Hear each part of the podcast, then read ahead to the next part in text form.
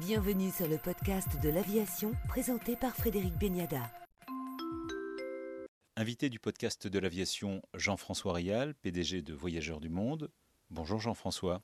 Bonjour. Alors d'abord, est-ce que les Français ont un rapport schizophrénique avec l'aviation? Oui.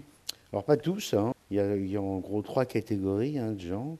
Deux catégories minoritaires qui sont euh, ceux qui veulent prendre l'avion euh, sans se poser la moindre question et ceux qui veulent pas prendre l'avion du tout, pour des raisons écologiques. Mais ces deux catégories sont assez minoritaires. L'immense majorité des gens, ils veulent prendre l'avion, mais quand même, ça les ennuie un peu parce que ça émet beaucoup de CO2 et ça les culpabilise un peu.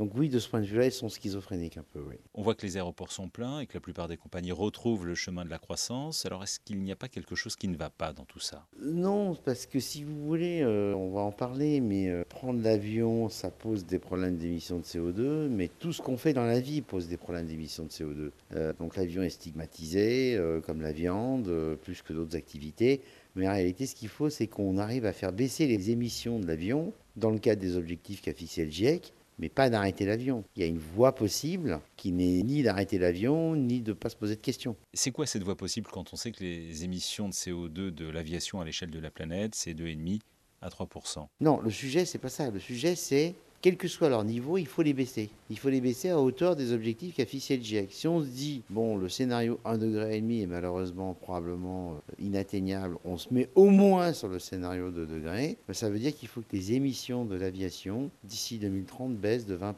Concentrons-nous sur le carburant de synthèse, qui lui n'a pas de conflit d'usage avec l'agriculture. Et avec toutes ces mesures, on doit pouvoir tenir les objectifs de réduction du GIEC, croissance incluse du trafic aérien. C'est possible. L'avion a une grande utilité sociale, hein, je le rappelle, hein, bien sûr économique majeure, mais aussi de rapprochement des peuples. Et quand on dit que l'avion n'est pris que par les riches, c'est quand même discutable quand on a 25% de la population mondiale qui prend l'avion.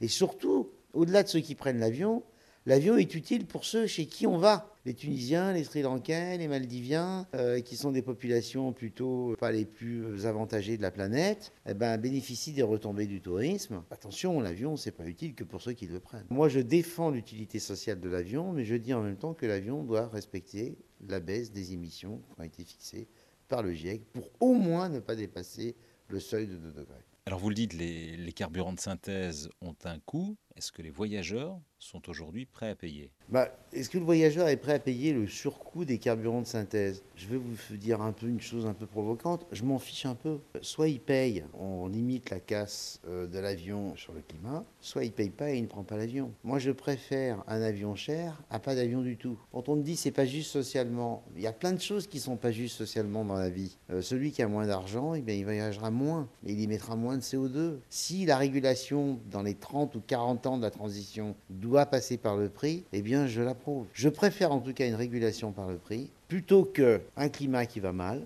ou une interdiction de l'avion, ou carrément les quotas que propose euh, mon ami Jean-Marc Jancovici, qui sont pour moi la pire des solutions, parce que c'est une solution à la chinoise, de note sociale, de mérite, parce qu'il ne faut pas se raconter d'histoire. Personne ne respectera un quota. Il y aura des, il y aura des passe-droits. Au final, je préfère surtout un avion cher qui respecte les objectifs du climat. Euh, en tout cas, ça me paraît moins grave que de l'interdire. Car de toute façon, on n'aura pas d'avion propre, complètement, sans carburant de synthèse, avant 50 ans. Ça marche pas l'avion électrique et l'avion à hydrogène. Ça marche au mieux pour le moyen courrier et dans 30 ou 40 ans. Et ça marche pas pour le long courrier qui émet 70% des émissions. Donc c'est pas des solutions. Jean Covici euh, dit que les solutions que je propose ne sont pas crédibles à l'échelle. Il dit que les carburants de synthèse, ça ne pourra pas les faire à l'échelle. Ben, moi je dis que si. Euh, débattons. C'est un problème de quantité d'électricité verte à produire. Les carburants de synthèse, c'est de l'électricité verte. Il faut en produire beaucoup, beaucoup, beaucoup. Donc, par exemple, moi, je suis comme lui, par exemple, très favorable aux centrales nucléaires. En attendant, il faut continuer à planter des arbres Oui, il faut planter des arbres, mais pas exclusivement pour l'avion. Il faut planter des arbres de façon mondiale et de façon massive. Ça doit se faire en plus de la réduction et non pas à la place de la réduction. Parce que, si vous voulez, si vous regardez les objectifs qu'ont fixés le GIEC ces dernières années, on les, les a jamais tenus. Et là, les prochains qu'on doit tenir, on doit atteindre un pic en 2025, on doit baisser nos émissions à partir de 2025, euh, en baissant nos émissions mondiales non pas c'est passe pas l'avion, ça, de 4% par an sur l'ensemble des activités euh, carbonées dans le monde entier, on ne le tiendra pas. Donc il faut planter massivement des arbres pour pouvoir atteindre des taux de réduction crédibles. On peut peut-être faire 2%, 3%. On ne fera pas 4 ou 5% Et pour ça, il faut planter des arbres de façon massive, parce que les arbres, c'est la seule solution possible, crédible, faisable, tout de suite pour absorber du carbone. Il y a un Anglais qui s'appelle Thomas Crowther qui a démontré qu'on pouvait planter 900 milliards d'arbres supplémentaires, c'est-à-dire un tiers d'arbres de plus sur la planète. Il ne faut pas se gêner. Merci, Jean-François Rial, PDG de Voyageurs du Monde, pour le podcast de l'aviation.